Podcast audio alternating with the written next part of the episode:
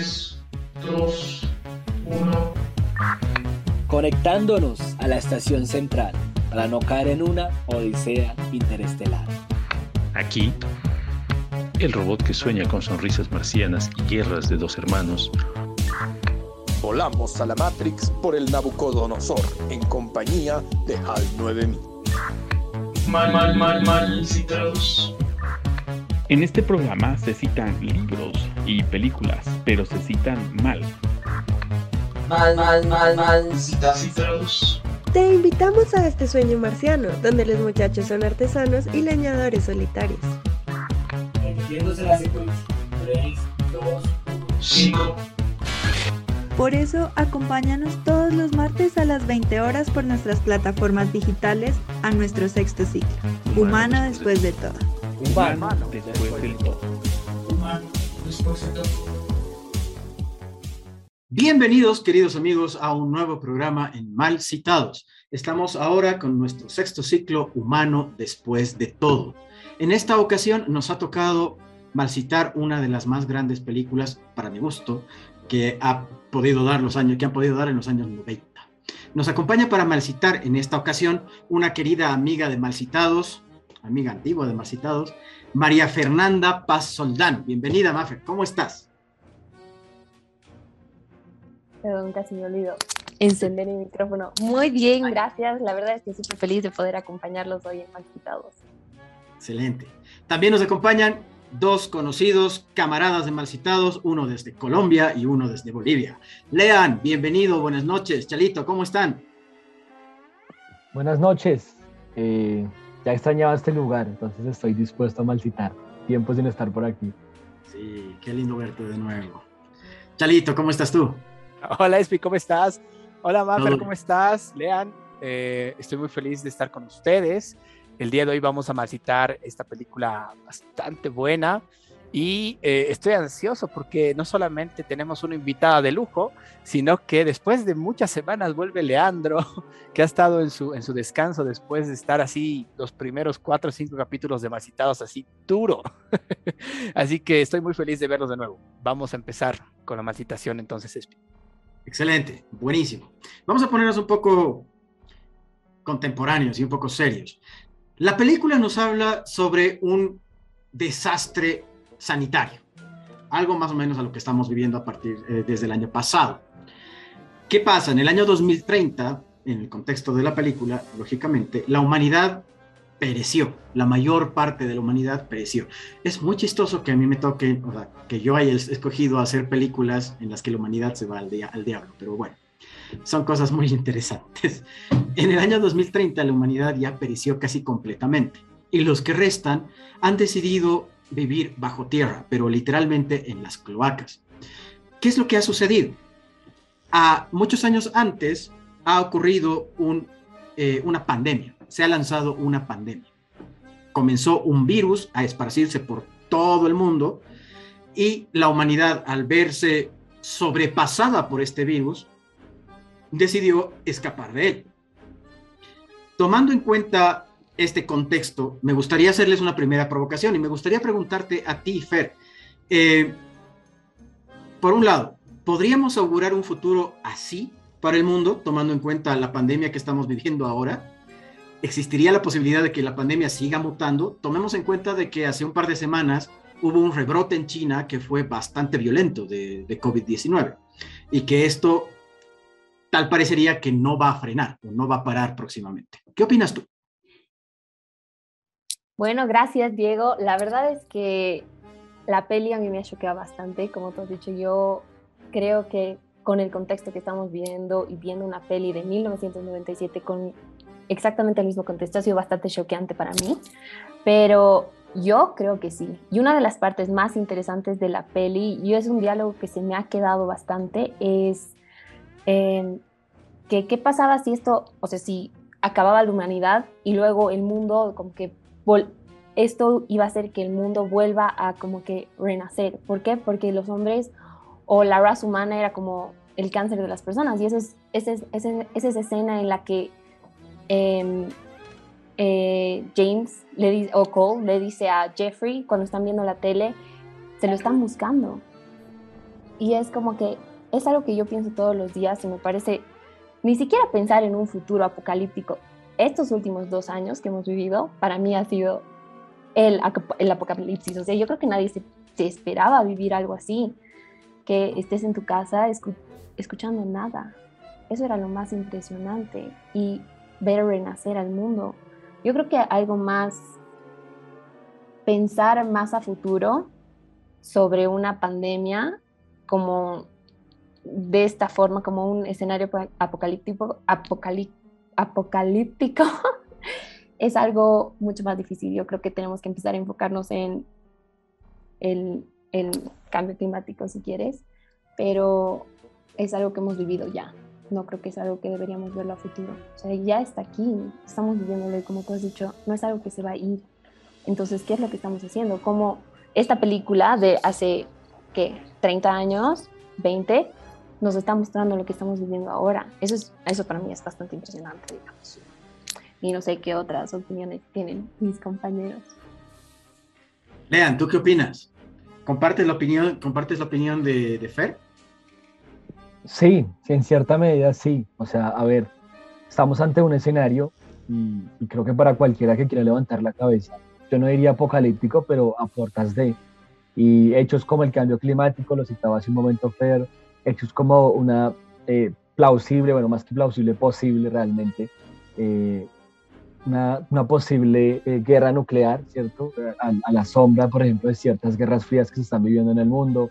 Es decir, como que los escenarios están dados para que pues, pudiera ser, ¿cierto? Para ese cáncer que ha terminado siendo la humanidad, desemboque en cierta medida en algo irreversible y, sobre todo apocalíptico.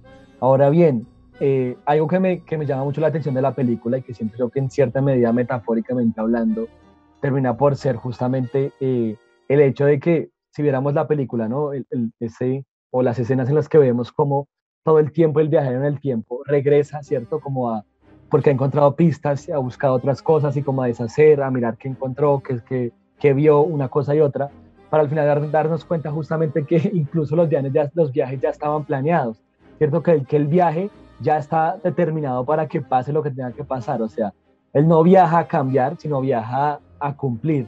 Y en esa medida siento yo que la metáfora es como algo que, que nos quiere decir como humanidad, si se puede, que más allá de los intentos que hagamos, más allá de que quizá algunos hayamos despertado conciencia, pareciera ser que el apocalipsis, el apocalipsis es irrevocable. Es decir, que como que eh, aunque viajemos en el tiempo, aunque queramos cambiar, pareciera ser que que realmente nos vamos hacia, hacia un vacío, hacia un hueco sin fondo y que la carrera es larga hacia allá. revisemos lo que pasa en el último verano en el mundo, ¿no? Lluvias desbordantes en Europa, en, sobre todo en Alemania, en China, eh, nuevamente catástrofes de tipo incendios, ¿cierto? En Estados Unidos, como siempre, eh, en la parte norte de Europa. Es decir, pareciera ser que aunque estemos advertidos, aunque ya se hayan en cierta medida vislumbrado cosas hacia futuro, pareciera ser que no, que, que, esto es irreversible y me preocupa porque creo que como dice Fernanda, no tenemos que pensarlo a futuro, ya está pasando, ya lo estamos viviendo. Resulta súper importante las opiniones de ambos, de, los dos, porque tienen toda la razón. Eh, el COVID-19 es una realidad, es algo que va a seguir evolucionando, es algo que nos va a poder posiblemente empujar contra las cuerdas, nos va a mantener utilizando mascarilla por el resto de nuestras vidas. Empecemos por ahí. Esa es mi creencia. No sé, capaz estoy equivocado. Pero por seguridad, yo creo que muy pocas personas van a ser de las que, ah, sí, yo ya no uso mascarilla, estoy vacunado, soy inmune. Pero yo creo que es algo que sí va a ser como una moda de aquí en más y se va a convertir en nuestra nueva ropa interior, nuestra nueva ropa de, de vestir completamente diaria. ¿Tú qué opinas, Chalito? Estamos viviendo actualmente eh, como acá en la foto que tengo acá eh, a mi espalda, eh, podemos ver que la naturaleza ha podido seguir avanzando. En contexto del COVID, el año pasado recuerdo que empezaban a publicar un montón de videos de cómo la naturaleza volvía a recobrar terrenos. Veíamos linces caminando por las calles de Santiago, veíamos rinocerontes recobrando campos de golf en Sudáfrica, veíamos la naturaleza como que volviendo a habitar lugares donde el hombre ya no estaba involucrado. Eh, ¿Podría pasar eso otra vez? Sería un contexto plausible para que cuando lleguemos al año 2030, que recordemos es el año límite, que en teoría podríamos salvarnos de un desastre eh, climático y destruir este planeta por completo o destruir a la humanidad por completo, eh, podríamos pensar tal vez en que la humanidad va a desaparecer. Em, es, una, es una pregunta fácil, creo, eh, en el sentido de si nosotros nos mantenemos, y eso es algo que hemos estado viendo en todos los programas hasta ahora más citados en este siglo, si nosotros nos mantenemos bajo esa misma dinámica que la he, mencionado, me acuerdo en Avatar, del el extractivismo salvaje, ¿no? El extractivismo así de voy a depredar todo lo que encuentre sin dar algún tipo de solución sustentable a largo plazo, va a llegar a pasar esto. O sea, y creo que, y creo que tanto la pandemia que sufren en 12 monos como la pandemia que nosotros hemos estado viendo en el tema del COVID, nos ha dado a entender, nos ha dejado en cierta manera eh, claridad sobre este punto, que nosotros somos efímeros, que nosotros somos posiblemente eh, dispensables en el mundo, ¿no? Y esto es algo bien interesante porque si bien obviamente desde la óptica racional eh, pues optaríamos por continuar con la supervivencia. Yo no estoy de acuerdo con las personas que dicen que, que, los humanos deberían desaparecer y el mundo se va a poner bonito después de eso, porque después quién lo va a mirar, digamos, si está bonito, ¿no? Si ya todos hemos desaparecido, no tiene mucho sentido esa afirmación. Eh, creo que eh, sí es importante darnos cuenta que nuestra existencia acá es ínfima, ¿no? Eh, el hecho de que nosotros desaparezcamos de este mundo lo que va a hacer es generar que el mundo pues siga, siga su rumbo, eh, que la naturaleza empiece a recuperar terrenos, como decías, que eh, si es que los animales no desaparecen con nosotros, los animales empiecen a recuperar terrenos, como también se lo ve en la peli, ¿no? Esas primeras escenas del león, del oso, eh, son bastante icónicas dentro de lo que es el cine, ¿no? Entonces, yo creo que, que esa es la primera sensación que me deja la película, que en las primeras en los primeros minutos, hasta la parte en la cual viaja al pasado, a 1990, Cole, eh, uno ve el mundo totalmente destrozado, pero también logra ver este espíritu de supervivencia del hombre, ¿no? Em, algo que me ha agradado mucho es el hecho de que manejan de una manera interesante esta dinámica del, del viaje del tiempo, cosa que creo que incluso ahora, después de tantos años de haber eh, visto, utilizado estos recursos cinematográficos, literarios, etcétera, muchas personas fallan al utilizarlo, es el hecho de no crear paradojas temporales. El hecho de que tú quieras evitar la pandemia eh, ocasionada por el ejército de los 12 monos, o bueno, que se creía que iba a ser ocasionado por el ejército de los 12 monos, eh, crea una paradoja pues de tiempo. No tendría sentido entonces que Cole vaya en el pasado a evitarlo si es que nunca ha pasado y esto me ha gustado mucho. Creo que eso es un recurso muy bien trabajado en la película. Es una película bien confusa. Eh, estás, estás hasta el final, hasta la escena final del aeropuerto, estás como que a ver cómo, cómo desenmarañan esto, ¿no? Y, bueno, a mí no me ha gustado mucho cómo lo, lo, lo desenmarañan, cómo cambian los personajes, etcétera, pero eh, sí me ha hecho pensar bastante, sobre todo en la primera parte de lo efímero que es el ser humano. Excelente. Tenemos entonces bastantes partes y secciones que las vamos a ir desentrañando mientras más vamos avanzando y adentrándonos en esta fascinante película. Hay una cosa que me queda pendiente em, dentro, de esta, dentro de esta primera parte. ¿Se puede escapar de un virus? Tomemos en cuenta qué es lo que sucede en el año 2030 dentro del contexto de la película. Ellos deciden escapar del virus yéndose bajo tierra. Y bajo tierra ellos se consideraban como que seguros del virus. ¿Sería plausible escapar para nosotros? ¿Podríamos escapar del virus yéndonos a otro lado? ¿Cuáles son sus opiniones? Así, cortito, que nos queda poco tiempo para acabar este bloque. Chalito, ¿qué opinas? Em, a ver, es, es, que es lo mismo que nos ha pasado a nosotros. Nosotros hemos escapado del virus yendo a nuestras casas, ¿no? Y en la medida de lo posible, yo creo que ha sido, ha sido bastante bueno. O sea, el hecho de que te quedes en tu casa durante gran parte de lo que ha sido la primera, la primera ola de la, de la pandemia del COVID-20, eh, del COVID-19, mm, yo creo que sí ha funcionado. O sea, sí, es que depende del virus, ¿no? También no sabemos qué tipo de virus es este que se, que se genera en, en 12 monos. Al parecer es un virus que está, que está digamos, en el, en el aire y, y bueno, eh, al parecer eh, es como que se, transmite muy fácil, entonces logra, digamos, contagiar con bastante rapidez a las personas, pero no se sabe mucho de cómo es que se contagia, ¿no? Entonces, eh, me imagino que el hecho de que eh, esté en el aire, eso es algo bien interesante, que parece que permanece en el aire, porque Cole se siente muy feliz cuando respira en el pasado, ¿no? Es como que, claro, la, eh, Catherine está así, ¿de qué le pasa a este tipo? ¿Por qué está sacando la cabeza por la ventana en, en, en un freeway? A más de 150 kilómetros por hora de noche, digamos, ¿no? Entonces, pero es esto, o sea, el hecho de que él diga que el aire está libre de gérmenes, me hace pensar que este, este virus, eh, realmente la única forma de escapar era eh, irse bajo tierra, ¿no? Lo mismo que a nosotros nos ha funcionado irnos a nuestras casas, nos ha funcionado relativamente, porque obviamente uno no puede encerrarse y ser en su casa. Eh, ¿Podemos escapar de un virus? Pues es complejo. Yo creo que la, que, la, que el virus más, más pesado eh, es el tema de la, no solamente, bueno, por un lado la ignorancia y por otro lado la poca empatía, ¿no? El hecho de, no solamente desconocer las cosas, sino que peor aún conociéndolas no te interese. Entonces, esto yo creo que nos ha afectado mucho más a nosotros y creo que también les ha afectado en algún punto a, a los personajes eh, secundarios y al mundo en lo que es 12 monos. Excelente. ¿Tú qué opinas, Fer, con respecto a este tema que estaba compartiendo Chalito? Uh, la verdad es que yo tengo casi la misma opinión. No creo que sea posible. Es, es como un pseudo escape lo que vemos en la película, y, igual lo que nosotros nos ha pasado con la pandemia, porque no, ¿cómo, yo digo, ¿cómo escapas de algo que no puedes ver? Y es, ahorita me estaba acordando de una escena que igual me ha marcado mucho, es cuando Cole sale al, digamos, al mundo, si quieres, eh, y está con ese traje como de astronauta. Yo no sé si se acuerdan ustedes a principios de la pandemia, yo me acuerdo haber salido igual.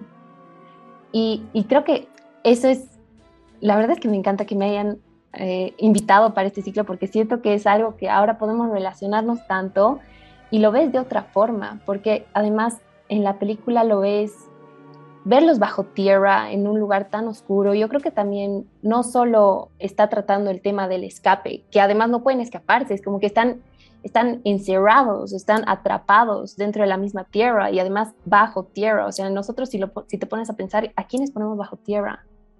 A los muertos, o sea, es como si ellos estuvieran vivos, pero debajo tierra, muertos. Y también está tratando esta temática del yo siento que mucho terror, o sea, cuando tienes miedo y todo es muy caótico, los ves todo muy oscuro. Entonces, y es algo que nosotros también hemos sentido y es una sensación tan humana, además de tenerle miedo a algo que no puedes ver. Porque cuando lo ves a Kobe, a todos, digamos, que, que están viviendo esto del virus, puedes sentir el terror en su voz cuando él sabe que tiene que volver, pero no puede cambiar las cosas también, como, como habían hablado Chalo y Leandro porque, y eso también es, algo que la película trata muy bien, no existe como dice Chalo estas paradojas de tiempo en el que dices, ah, claro, va a volver atrás y va a cambiar todo el futuro y todo va a ser bonito, no, es crudo. Y, y ahí también muestra la crudeza de que no puedes escaparte de algo que no puedes ver y de algo que es inevitable, porque como dice Chalo, primero somos efímeros. Y eso es algo que te quiere mostrar la película, o sea, todo tiene un ciclo y todo tiene un final y, y, con la línea del tiempo y hablando de la peli que es bastante complicada, yo le tenía que ver dos veces para poder terminar de entenderla porque era como, wow, no sé qué está pasando porque la primera vez es, es muy caótica y creo que también eso es, es parte de lo que te está, te está mostrando de que no puedes escaparte del, del caos, del universo, de lo que no puedes controlar, digamos. Excelente. Esa es. Súper. Tú, Lean. Sí. Eh, como en el fútbol, cortica y al pie. Sí, la respuesta te la tengo, o sea, y, y, pues porque lo vivimos y lo vivo en mi país y lo viví de primera mano en su momento. Mientras vivamos en el mundo en el que vivimos, en la forma en la que vivimos, no podemos escapar del virus. Bien que duramos, al menos en mi país, eh, una de las cuarentenas más largas del mundo, alcanzamos a durar casi dos meses y medio, como entre se vuelve, no se vuelve, se está, no se está, pero al final del día el sistema en el que hemos vivido, la forma en la que hemos decidido vivir, con inequidades y desigualdades, terminó haciendo que primara más el cuidado del sistema económico que el cuidado del, sistema mismo de la vida, ¿cierto? Fue una decisión que se tomó, al final del día dijo, se dijo, es más importante la economía que la vida misma de las personas, con todo y que suena paradójico, ¿no? O sea, sin vida, ¿qué sistema habría que cuidar? Pero al final del día es eso. Eh, mientras vivamos en la forma en la que vivimos, no hay forma de escapar de un virus. O sea, estamos hablando de que en América Latina eh, los números en términos de muertes, de, eh, de contagios, están desbordados. Pero pues repito, ha primado más la forma en la que hemos decidido vivir, ¿cierto? El cuidado mismo de la economía, de las instituciones, etcétera, de los intereses públicos o políticos, etcétera, etcétera. Entonces esa es la respuesta, es cortica y al pie justamente por eso. Mientras vivamos así no hay forma de escapar de ningún virus. No sé en cierta medida, y, queda demostrado, si tuviéramos la capacidad para, por ejemplo, hoy escondernos bajo tierra. No tenemos ni la infraestructura eh, y si pudiéramos hacerlo, siento que sería algo para ciertas élites, ¿cierto? La mayoría de la población quedaría eh, resignada a no, a no, poder vivir bajo tierra y pues evidentemente moriría. Y en ese orden de ideas también ha quedado demostrado, porque para todos los países, inclusive gobiernos y modelos políticos que parecían muy sólidos como el de Angela Merkel, ¿cierto? Que la pandemia fue un golpe de realidad suprema, justamente porque quedó demostrado que ni tenemos un sistema de salud tan fortalecido como creemos, ni tenemos eh, un gobierno o un, o un, manejo estatal tan sólido como el que creemos. O sea, realmente la pandemia llegó a demostrar que tanto en Europa como en América no sabíamos qué hacer, o en los Estados Unidos, donde, donde se ha desbordado de una forma inimaginable y queda demostrado eso, que si pasara hoy en día no tenemos las formas para, para huir, por eso digo, ¿podemos escapar de un virus? No, está demostrado, menos en el mundo en el que estamos viviendo, en el de la hora, es imposible, no se puede. Esta película realmente nos ha hecho dar un golpe de, un baldazo de realidad, pese que ha sido de 1996. Estamos hablando de hace casi 25 años. Entonces, es muy fuerte. Es una película muy fuerte que da para, todavía nos va a dar mucho que hablar. Así que yo les pido, querida audiencia, queridos amigos, quédense con nosotros. Nos vamos a un pequeño corte, pero ya volvemos. ¿No tienes tiempo para vernos en nuestros programas especiales cada martes a las 8 de la noche en hora boliviana? No te preocupes, también subimos nuestros programas a las distintas plataformas de podcast. Estamos en más de 20 plataformas para que tú nos puedas escuchar en cualquier momento de la semana mientras realizas tus actividades cotidianas, mientras estás yendo al trabajo en el automóvil, mientras estás lavando los platos después del almuerzo o incluso mientras te duchas. Así que sigue a Mal Citados en las diferentes plataformas de podcast. Te esperamos. Bienvenidos a nuestro segundo bloque en este capítulo de Mal Citados en el que estamos mal citando la película 12 monos. En, esta, en este bloque me gustaría hablar sobre una teoría de esas que aparecen por internet y que uno nunca sabe de dónde llegaron, pero que las agradece porque son muy interesantes. Eh, que nos dice que la película en general, que ya habíamos visto en el primer bloque, es bastante confusa y que te permite hablar... Eh, te permite verla, te necesitas verla más de una vez. Eh, hay una teoría que dice que toda la película se desarrolla en la mente de un loco, de un psicópata, de un, de un psicótico de mente, que está dentro del manicomio. Recordemos que cuando Cole viaja al pasado, aparece en un manicomio, lo mete en un manicomio porque es una persona que te dice, hola, soy del futuro, por la cara de Chalo y por la cara de Fer es así como algo que ustedes no creerían. Entonces, podría darse realmente que Cole está loco y que ha imaginado absolutamente todo esto y que Jeffrey Goins, que es el personaje de Brad Pitt, eh, acompaña esta locura y que se nutre básicamente de esta locura también. ¿Qué opinan ustedes? Quiero empezar contigo, Lea. ¿Qué opinas? ¿Sería posible? Sí, sí sería posible, en la medida en la que, a ver, cuando hablamos de Matrix, casi me cortan la cabeza por decir que la película permitía muchas interpretaciones y bueno, nuestro invitado en concreto, el señor Mercado, que le envió un abrazo. No estoy molesto por eso, pero lo quiero recordar a la audiencia que ha seguido ahí. Dante, Dante Ceballos era. Ah, era Dante, sí. Da- Dante, Dante. Sí, era Dante. Te Eh, tiene mucho cariño, por cierto. No, pero él, él básicamente decía que el- la obligación, bueno, no la obligación, pero lo daba a entender, diciendo que comente, lo daba a entender que eh, la obligación misma del, del espectador es intentar entender el sentido que, que quiere darle el director, lo cual es válido, ¿no? Se aplicaría para un libro, aplicaría para un documental, aplicaría para una obra de teatro, en fin, una pintura, lo que ustedes quisiesen.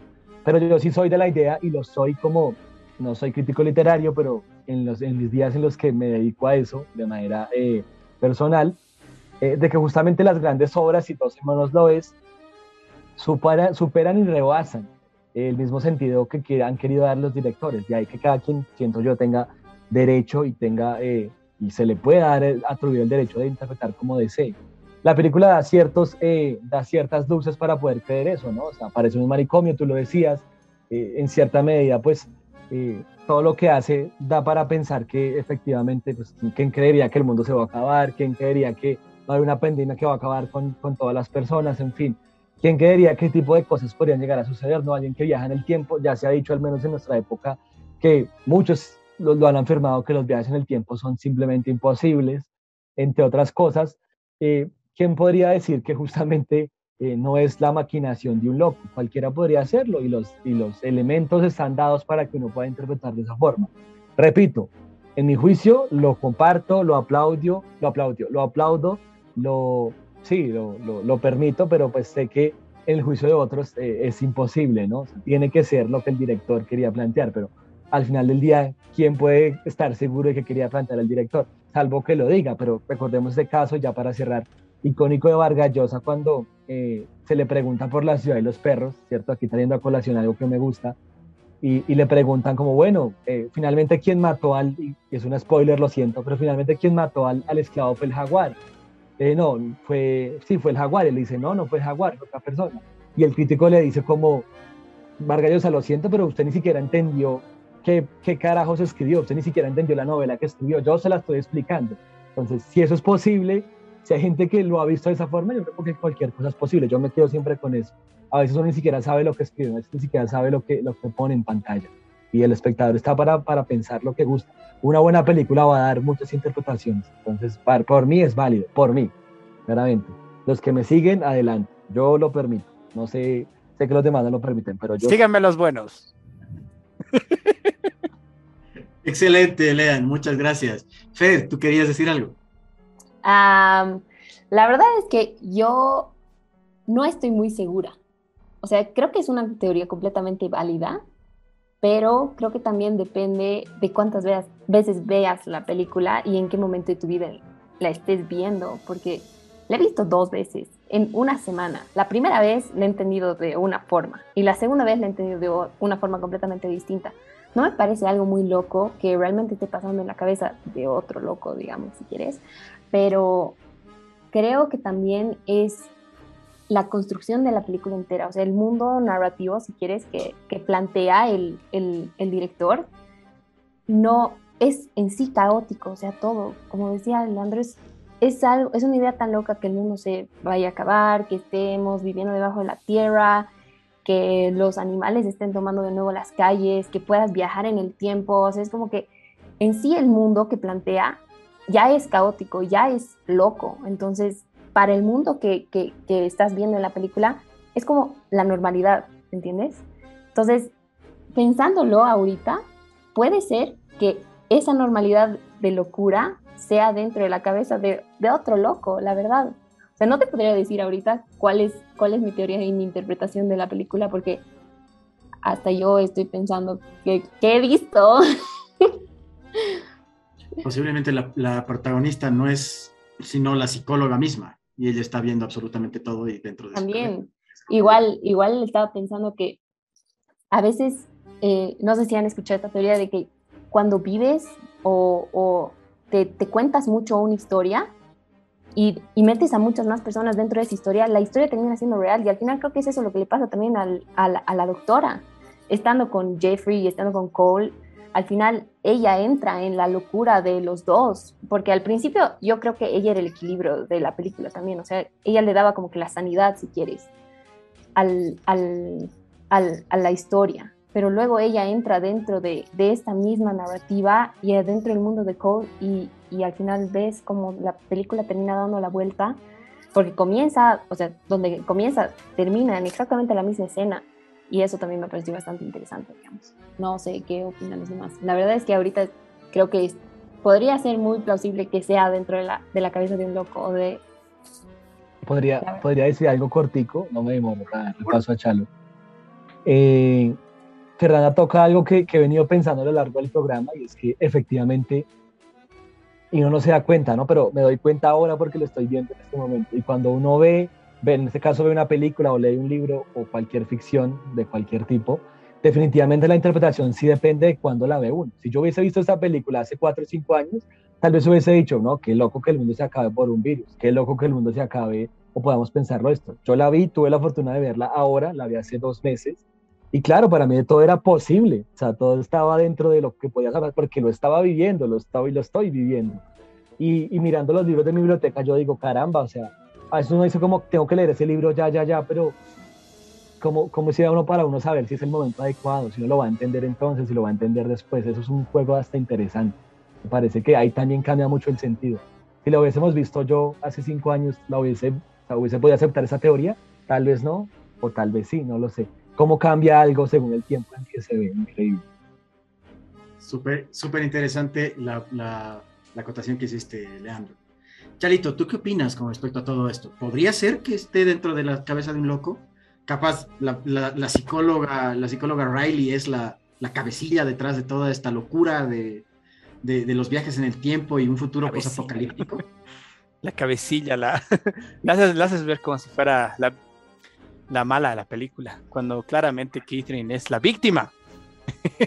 a ver, eh, pensabas que, que, que Morfeo era una máquina en el episodio de Matrix, debo recordar que Chalito nos, nos, nos decía. Ese es tu. Era una máquina. Ese es tu argumento, ese va a ser tu argumento hasta, hasta el ciclo 9 de, de Malcitados. ya, a ver. Por si acaso, yo propuse lo de, lo de Morfeo allá en el programa de Matrix para hacerlos hablar a mis amigos, quería hacerlos pelear. Yo era el moderador en esa ocasión y quería que se peleen. Y ellos se rehusaban y al final lo logré, han visto. Ahora Leandro está recordando con mucho pesar esa, ese, esa confrontación que tuvo con nuestro invitado entonces, Dante Ceballos, a quien le mandamos un saludo. Pero a ver, yendo... Si quieren ver, perdón Chalito, si quieren sí, sí. ver el programa de Matrix, lo vamos a estar poniendo por algún lado, por aquí arriba, para que lo puedan estar volviendo a ver y lo puedan revisar. Uh -huh. Lo pueden ver también en nuestros podcasts. Adelante, Chalito. A ver, eh, es que, es que la, la teoría en general o sea, general, general suena, suena bien. Sí, ¿por qué no? ¿Cuál ser, ¿Cuáles serían los argumentos para esto? ¿no? Yo me pongo a pensar, mientras hablaba Fer y Leandro, decía, a ver, ya las voces, puede ser la voz esta que, que, se escucha, ¿no? Esta voz en off que en algún momento como que le dan un rostro y es este perdiosero que se quitó los dientes. Y, y claro, uno dice ya, las voces puede ser, digamos, un, un argumento de que en realidad todo esto es un sueño y que dentro del sueño, dentro de, la, de las alucinaciones de esta persona eh, esquizofrénica, si quieren verlo así, está, está como que guiándose a partir de esta voz que le dice algo, pero no lo sé, o sea, eh, yo también creo que es posible porque la afirmación como tal es muy, es muy grande, ¿no? Es como, por ejemplo, la afirmación, cuando me acuerdo que terminé de ver eh, toda la saga de Digimon, había un tipo que decía, eh, sí, todo es un sueño, ¿no? Todo es el sueño, es un sueño de los chicos que estaban durmiendo en el primer episodio ahí en el, en el, en el campamento de verano y, y todos lo soñaron y era como que, ya, pero ¿por qué? Por, por, porque es obvio, porque estaban durmiendo y después se despiertan y, y no hay más argumento. Entonces, ya de por sí, por la falta de argumentos, sí es, sí es claro y es posible. Pero no sé si sería muy fino, digamos. Tendría que ver la, la, la, la teoría, ver qué argumentos propone para, para hacerla. Pero creo que ya de por sí el hecho de, de, que se juegue con el tema de la realidad, eso me ha gustado mucho igual. Eh, ¿Qué es lo real, no? Si, si, el, presente, en realidad no lo real, sino cuál es el presente, cuál es lo, eh, qué es lo que estoy viviendo ahora y qué es lo que eh, estoy viviendo en el pasado, si quieres verlo en el futuro. Eso me ha gustado mucho, ese, ese movimiento que han ido haciendo con los viajes en el tiempo y cómo va afectando al personaje, ¿no? A, a Cold, eso, eso me, me ha parecido una muy buena eh, estrategia para desarrollar el personaje. Em, de, que, de que al final termine él adoptando la, el pasado, si quieres, 1996, como su presente. Y, y, al final es una decisión que él toma, ¿no? Esto es algo que me pareció bastante bueno igual. Eh, no es como que estaba predestinado a, era su destino, era su fin, eh, había algo escrito, no, él toma la decisión de, eh, de vivir en el pasado. Pero aquí es donde se choca con este tema de la predestinación que hablamos también en otros programas anteriores, que es, a ver, entonces, él toma la decisión y esta es la, la pregunta que siempre va a existir con estos choques de si existe o no existe el destino. Eh, a partir de esa decisión, Cole muere. Spoiler alert, si, si, si no has visto la peli, no sé qué es aquí, hermana, o, o, o, hermana. eh, eh, de la película. Claro, deberías haber visto la reseña por lo menos, que, la, que la ha hecho el ESPI con tanto cariño hace un par de días y que la puedes ver aquí. Entonces, a ver, eh, a partir de esa decisión, Cole muere. Si no hubiera tomado la decisión, Cole hubiera muerto, es la pregunta, ¿no? Y aquí es donde yo me atrevo a decir que no. ¿Por qué? Porque en la primera parte de la peli tú ves que en realidad la persona que es disparada es Jeffrey. Y que... Eh, pausa ahí, te voy a poner un pin a en ver. ese, este preciso momento, querido, querido Charito. A ver, a ver. Todo el tema de la predestinación, todo el tema del viaje en el tiempo, lo vamos a ver en nuestra tercera parte. Ah, ya. que, entonces, entonces... Todavía. Perdón. Pon un pin en esa idea, no, tú tranquilo. Pon un pin en esa idea y nos vamos al corte y al final Ya, de esta segunda ya. parte con esta idea clave de Chalito. Ya. No se despegue. Nos vemos en un cachito. ¿Te interesa la ciencia y la tecnología? Posiblemente estés interesado en la sociedad y la política. ¿O simplemente tienes una afición por el arte y la cultura? Te invitamos a visitar Aula Libre en nuestras redes sociales, Twitter, Facebook y en la página web. Este espacio en donde tú puedes expresarte y compartir momentos agradables de discusión junto con grandes escritores de Latinoamérica. Te invitamos. Bienvenidos, queridos, a esta tercera parte de nuestro programa especial sobre 12 monos. Estábamos hablando en la segunda parte justamente, eh, Chalito se estaba adelantando un poco para ver todo este tema de lo que corresponde a las paradojas temporales. Sin embargo, aquí en el corte estábamos charlando y, Ch y Chalito tenía un, algo que quería comentar acerca del director de esta película. Eh, ¿Qué es lo que querías comentar, eh, Chalito? Ah, ya, muchas gracias por darme esta oportunidad para comentarles de que eh, el director de esta película, yo no sabía que era Terry Gilliam, pero cuando vi el nombre me acordé de, y ustedes me imagino que a diferencia de mis compañeros aquí en el panel, conocen Monty Python. Si conocen Monty Python, digan sí, conozco, ¿ya?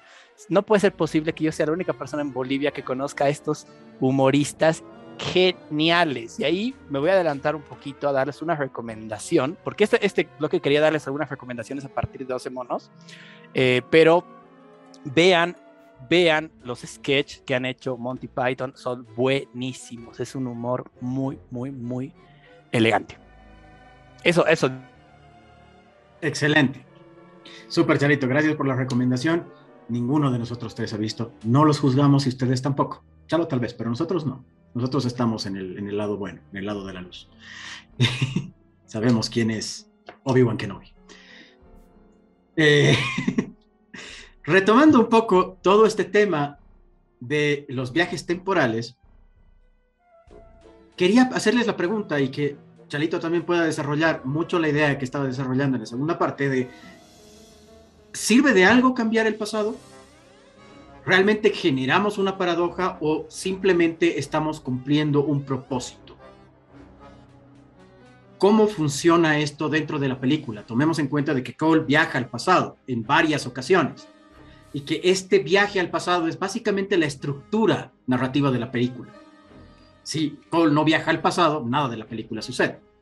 Entonces es como un elemento muy conveniente para la trama el que el personaje principal tenga que viajar a ciertas etapas de la historia y se tenga que encontrar con los mismos personajes. Pero ahí Chalito estaba desarrollando algo muy interesante, así que voy a empezar con él en este momento y te voy a preguntar, Chalito, continúa, por favor, continúa desarrollando esa idea tan, tan maravillosa. Le quito el pin. A ver, ya buenísimo, gracias, gracias. Eh, es- a ver, yo les estaba comentando que eh, aquí venía primero la, la- la premisa, ¿no? De que no se puede cambiar el pasado. Eso es algo que sabemos todos. Eh, de hecho, el pasado es lo que, lo que sí está tallado en piedra. Eh, el hecho de cambiar el pasado implica que cambie el presente y cambie el futuro. Y esto se ve muy bien en series, por ejemplo, como Dark, que es otra que recomiendo, en la cual la premisa principal es que no puedes cambiar el pasado.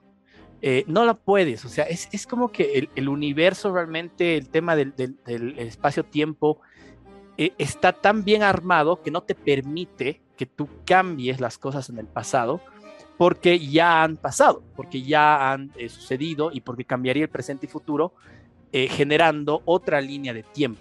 Entonces, esto me ha gustado mucho la película, el hecho de que eh, Cole no vaya a, cambiar el pasado, sino que vaya a buscar información en el pasado para cambiar el presente. Eso es algo que es eh, fundamental para pensar en una primera instancia. Segundo, les hablaba del tema de la predestinación, eh, y aquí es donde entraba en la teoría que les planteaba. Si Cole no hubiera tomado la decisión de vivir su presente en, en el pasado, es decir, en 1996, nada de lo que sucede en el aeropuerto en la última escena pasa. Es decir, Cole muere y, y se a la escena de, Catherine ahí, que está, que, está como que con, eh, bueno, mueren, mueren los brazos de Catherine y se lo ve al niño, a Cole de niño, y el hombre que tiene el, virus escapa, etcétera. No, no pasaría esto, ¿ya? A partir de que Cole toma esa decisión, se desemboca en esa situación. La gente me diría, pero es que el argumento es que si tú, si tú tomas la decisión, por algún motivo pasa exactamente como debía pasar. O sea, ya estabas tú predestinado a tomar esa decisión. Ese es el principal argumento que eh, daría una persona que esté de acuerdo con esta idea. Pero es que ahí yo les diría, en la película en particular, algo sí cambia y es algo que a mí me llama mucho la atención y que todavía yo no le encuentro explicación. Que los personajes cambian. En las primeras partes del sueño de Cole, eh, se ve que en realidad Jeffrey es quien muere eh, acribillado por una bala eh, y, que, y que bueno, eh, en este caso Catherine está como que yendo hacia él, ¿no? hacia Jeffrey. Aquí es donde al- al- algo así me, genera mucho ruido y es que en el final de la película yo decía, a ver, ¿cómo van a desatar, cómo van a desatar esta maraña que han creado con Jeffrey vestido así con su, con su camisita de, flores, yendo a conocer, me imagino, el, bueno, yendo a un viaje, no sé, eh, además porque te da a entender que él tiene el virus, etcétera. Y al final no es Jeffrey, sino es Cole quien muere. Entonces ahí a mí me da, hace pensar que en realidad lo que pasa es que Cole, al tomar esa decisión, cambia, en realidad no la decisión solamente de vivir en el presente, sino todo el conjunto de decisiones que va tomando desde que llega a 1996, hace que cambie el presente a una nueva línea. Es decir, se crea una nueva línea de tiempo, en donde Cole es quien muere y, y en realidad quien desata el virus no es Jeffrey, como se pensaba en un principio, sino es el asistente del doctor Goins. Entonces, es complejo, o sea, no sé, no sé si ustedes tienen alguna explicación para el tema del cambio de los personajes. Este es el cambio, esta es la idea racional que yo he tratado de sacarle porque es, es algo que al principio en, la primera parte del bloque decía no me ha gustado de la película, de que cambien los personajes porque no le vi el sentido de, eh, me parecía así como que un cambio bien brusco de, de pucha, ya no sabemos cómo desenredar esto, pero le vamos a meter así. Y nos vale, digamos. Entonces, eh, ¿qué piensan ustedes? No sé, a ver, también, eh, bueno, Fer, Lean, tú también, Espi, y por supuesto las personas que nos están viendo, ¿qué piensan? A ver, cuéntenos en comentarios, nosotros les vamos a responder. Yo, yo quisiera comentar y de paso de una vez hacer una intervención. Eh, Tú me recuerdas mucho una película que me encanta, que se me hizo extraño que tampoco estuviese en el ciclo, eh, pues bueno, no podríamos abarcarlo todo, ¿cierto? pero es Men in Black, ¿no? Sobre todo Men in Black 3, en donde eh, en efecto como que le dan a entender a uno, pues este, este hombre que pues capaz de ver cinco dimensiones en el, mismo, en, el mismo instante, lo cual lo hace ver muchos futuros al mismo tiempo, y deja claro que eh, donde hay muerte siempre hay muerte, como queriendo decir, aunque yo pueda ver muchos futuros, aunque haya muchas posibilidades, hay un destino que sí te dicta que ciertas cosas no se pueden cambiar. Y lo veo de esa manera, donde hay muerte siempre hay muerte. Entonces como que han cambiado los personajes, pero en efecto lo que tenía que pasar iba a pasar. No importa quién, pero tenía que suceder, ¿cierto? No importaba quién llevaba ese virus, el virus tenía que desatarse para en efecto desatar muerte. No importaba quién tuviese que morir para efecto desatar muerte. Yo creo que lo veo más muy bien por ese lado. Hay cosas tal vez que son ineludibles. Y ahí misma la metáfora de la pandemia. Sea como fuese, creo que aunque se pudiese de pronto en ese momento, eh, digamos, suprimir, desaparecer, tal vez estaba destinado ese virus a, aparecer, tal vez más tarde, tal vez en otro espacio, en otro lugar, etcétera, etcétera. Y lo pensaba yo, y pues por eso quería hacer mi intervención de una vez, respecto a este famoso efecto mariposa, ¿no? Hasta qué punto un ser humano sería capaz de poder eh, digamos, evitar una tragedia como tal. Se ha creído el famoso chiste de la pandemia actual, eh, y lo decíamos yo que me estuve graduando el año pasado, en el 2020, y decíamos como eh, un chino se come una, una sopa de murciélago y al otro lado del mundo no te gradúas. Entonces, ¿hasta qué punto realmente este efecto mariposa sí funciona de esa forma, no? sería un tanto chistoso. Yo pienso que más allá de que fuese una sopa, no, creo que el virus estaba dado para desatarse de alguna u otra manera. No creo que en ese punto específico ese murciélago como tal, si así fue, porque nadie lo sabe hoy día, si fue por eso o es un virus de laboratorio o lo que sea, si realmente evitando ese momento de la historia el virus no hubiese aparecido. Yo creo que no, yo creo que es algo que se no se puede evitar. Entonces, en ese orden de ideas, siento que viajar al tiempo solo sería quizá retrasar o cambiar un poco las cosas, pero al final lo que tiene que suceder va a suceder, o sobre todo lo que es en escala tan, tan grande, tan, en este caso tan universal, tan mundial. Creo que al final del día va a pasar. ¿sí? Y en ese orden de ideas también quería decir, eh, ¿cómo saber si realmente la intervención, eh, digamos, en el pasado puede cambiar las cosas? Tú lo decías, ¿no? Creando una nueva línea temporal, que fue algo que se explotó en Dragon Ball, lo digo porque me gusta mucho Dragon Ball, y veíamos cómo Trunks viajaba al pasado, pero no a, sabiendas de que no lo iba a cambiar, sino a sabiendas de que necesitaba recoger información para poder cambiar el suyo en la medida de lo posible, donde habían muerto todos los personajes icónicos y él tenía que hacer algo por esto, porque en cierta medida sabía que, o sea, como que eran espacios de tiempo distintos. No sabemos si así funciona el mundo, no sabemos, uno, si se puede viajar en el tiempo y dos, no sabemos si el viajar, bien sea el pasado, va a cambiar un poco las cosas difícilmente. O, creer que, por ejemplo, esa teoría de los multiversos sería mismo, en sí mismo lo del viaje en el tiempo, ¿no? Son, cada, cada espacio de tiempo es un universo en sí mismo. Entonces es interesante todo eso. Eh, aquí yo creo que lo que habrá que poner en tela de juicio sería esto del destino. ¿cierto? Estamos destinados a algo. Si sí existe un destino y por ende, no importa cómo sea, no importa qué se haga, no importa quién reciba, lo que tiene que pasar, pasará. Creo que la pregunta sería es, ¿existe un destino? Y pensémoslo en escala global. Existe un, no sé, un, hombre que maneja las marionetas, un dios que ya tiene todo escrito en una tabla, eh, un dramaturgo, no lo sé. En ese caso, creo que si existe un dramaturgo, es evidente que no importa lo que hagamos, todo hace parte de la obra. Excelente. Bajemos al, terreno de justamente este tema de la predestinación. Eh, vámonos hacia la Biblia. En la Biblia encontramos que Jesucristo realmente lo comentaba y lo decía siempre. Mi destino es morir por ustedes, mi destino es morir en la cruz. Las cosas tienen que pasar de esta manera. Si no pasan de esta manera, no va a funcionar. Tenía que pasar de esa manera. Las cosas, Fer, tenían que pasar así, sí o sí. Cole estaba destinado a viajar al pasado, estaba destinado a llegar a la Primera Guerra Mundial y recibir un respectivo balazo. Y porque todo eso resulta como que muy conveniente para convencer a ciertos personajes en el momento presente, entre comillas, ¿no? En 1996, cuando se desarrolla toda la, toda la trama de la película. ¿Qué opinas tú? En realidad yo, yo voy más con la idea de Leandro. Yo creo que las cosas, y como tú has dicho también, que tenían que pasar, han terminado pasando, pero yo no estoy de acuerdo con Chalo con que hay un cambio de personajes. Yo creo que en realidad en esa parte juegan mucho con la, suposición que tienen los espectadores al ver, digamos. O sea, por ejemplo, yo al principio, la primera vez que he visto la película, también pensé que era Jeffrey el que moría. Ah, y hay spoilers, lo siento. Pero eh, cuando terminas la segunda vez que la ves y la ves con mucha más atención, te das cuenta que hacen que sean casi parecidos Jeffrey y el, y el asistente de laboratorio. Entonces ahí dices, ah, ahí yo me he dado cuenta y para mí dije, ah, al principio estaban queriéndonos hacer creer a nosotros, porque además Jeffrey es el loco, supuestamente detrás de todo de los 12 monos, que va a hacer y va, o sea, va como que desatar esta pandemia, pero en realidad es la otra persona a la que literalmente nadie le tiró bola. Además hay esta escena en la que está con la, con la mm, doctora cuando está presentando su libro y él le está hablando y literalmente nadie le está dando bola. Entonces dices, ¿cómo este personaje que parece tan insulso, al final termina siendo el que provoca todo? Pero em, ahora volviendo a lo del tema de predestin, predestin, lado del destino, ¿ya?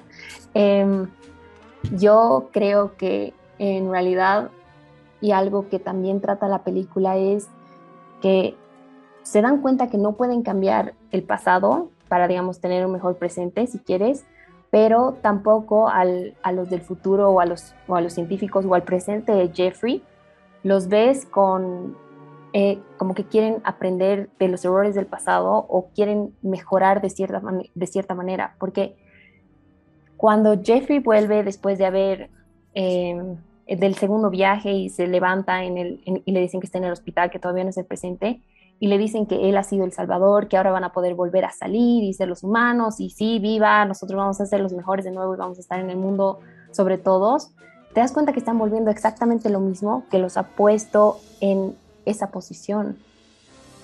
Entonces, como no, ahí no hay como, yo no le he encontrado un sentido, es como que si quieres, vas a llegar a lo mismo, como sea, de cualquier forma. Entonces, y que también como decía Leandro, tal vez esos como que saltos temporales son como que rozar un poquito la teoría de los multiversos, pero sí o sí cualquier acción que tomes, así como lo hizo Cole, igual decidiendo quedarse en el pasado, iba a terminar pasando lo que ha pasado, porque la mentalidad, si quieres, y esto que yo también creo, pienso muy así, es que si no aprendes del pasado vas a terminar haciendo lo mismo de diferentes formas, pero teniendo el mismo resultado.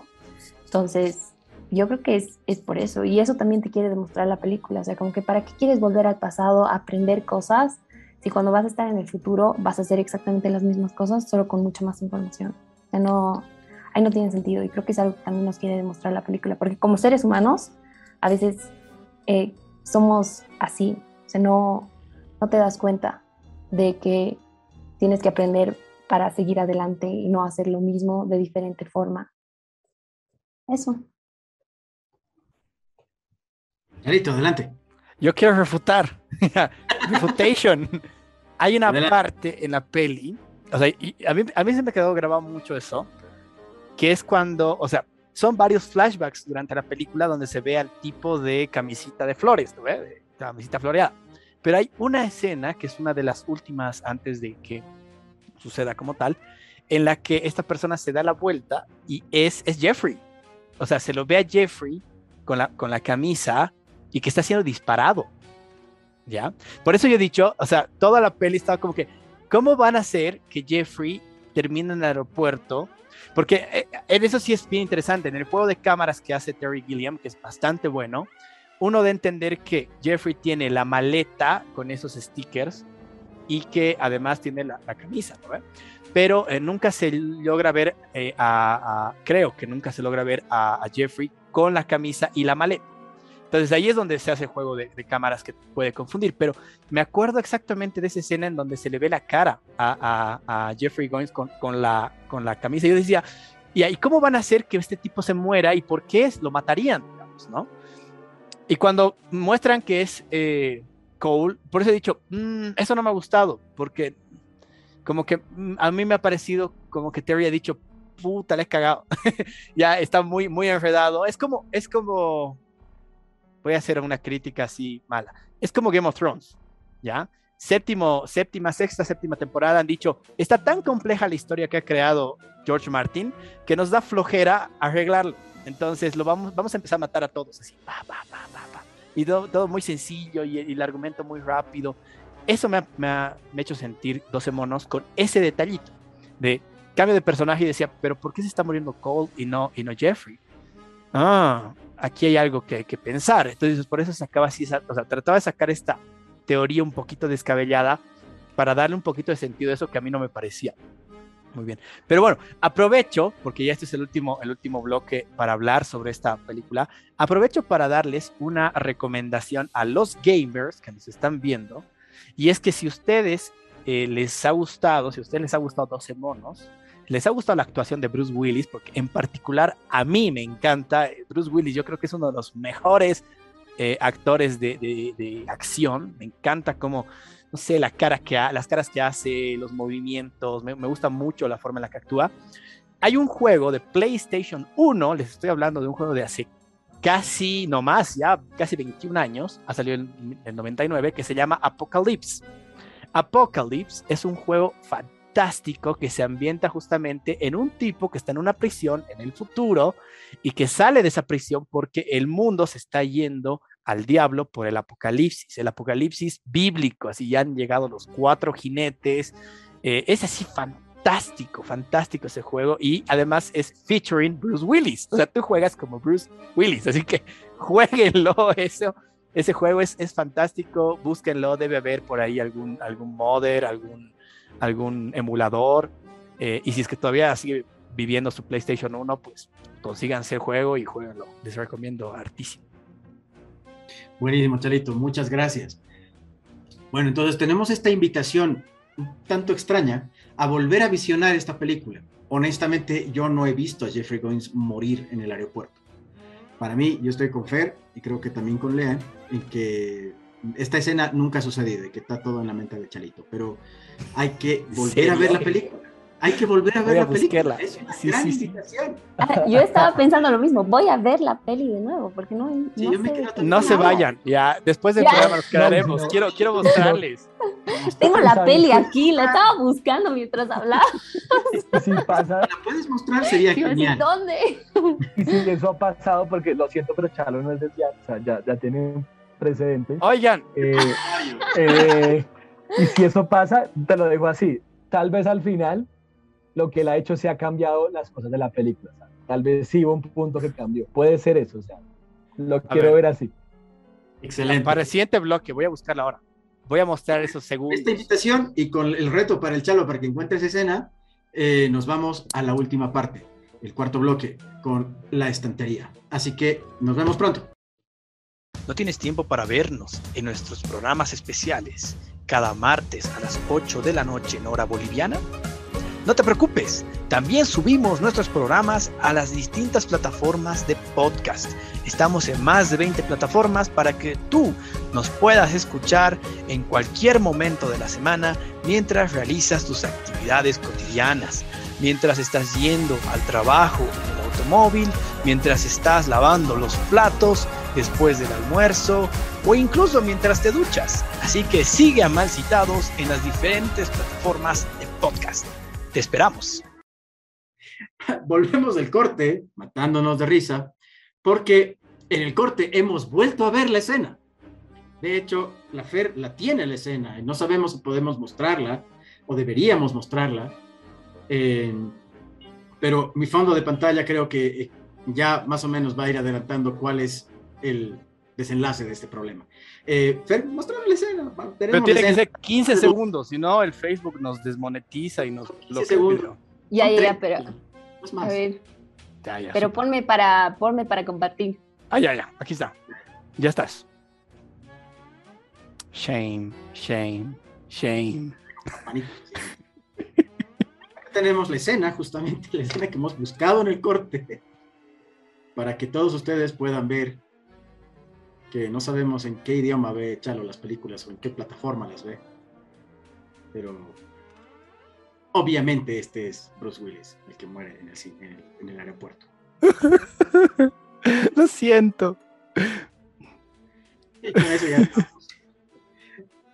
la suficiente cantidad de... bueno, perdón, no vean sus películas en Clarito, Cuevana. clarito. Una escena más de su. de Además, su- me ha refutado. Le he refutado. Todavía le hemos oído, no te su- refuto, ya, porque, porque, porque puedo. bueno, la- las es disculpas al caso. De su, momento. Fail con Chalo. Es, es- claro, es el fail. de- Bueno, chicos, esto no sería mal citado si no mal citamos una película o un libro, ¿no? Así que vean- véanlo por el lado amable. Unas disculpas a quienes estén viendo. Yo he visto mal el video. Claramente tengo el síndrome de Cole, en donde en mi cabeza quería forzar la idea de que era Jeffrey Goins, el que era abatido por, la, por el tipo este del arma. Así que disculpe, disculpe. Una No vez más. Hay, hay, hay otras escenas donde se muestra que efectivamente Goins está en el aeropuerto, pero eso tiene otro contexto dentro de Otra cosa. Perdón. Completamente. Shame, shame. Ahora sí, con esta, con esta introducción un poco más, con un poco más de color, quiero pasar a que Fer nos puedas, pre- nos puedas presentar o nos puedas recomendar, ya sea un libro o una película, o nos puedes hacer una recomendación a nosotros y a toda la audiencia. Eh, adelante, por favor. Bueno, la verdad es que estaba esperando este, este momento. Me encanta recomendar pelis y series, la verdad. Así que, eh, bueno, les traigo dos recomendaciones que la verdad las he pensado bastante y creo que han sido dos de las cosas que he visto en este último mes, si quieren, que realmente me han, o sea, han sido muy entretenidas para mí. Y la primera es una serie que, para que ya sepan, la pueden encontrar en Amazon Prime. Es Invincible. Son ocho episodios de pura wow. O sea, quedas wow. La verdad es que me ha encantado. Es una de las mejores series que he visto en este último tiempo. Yo no la quería ver, pero, ay, mi perro le encantó también. ¿qué vamos a hacer? Estoy emocionada. Y eh, la, la he disfrutado bastante. Me la he comido en creo que dos días. Y la siguiente recomendación que tengo es un documental que, eh, bueno, yo creo que la mayoría de aquí de, de TikTok es una de las, es la única recomendación que he visto de un, de un TikToker que se llama Javier Ibarreche, que hace un montón de recomendaciones porque me parece súper interesante. Eh, se llama La leyenda de la isla de Coca, de cocaína.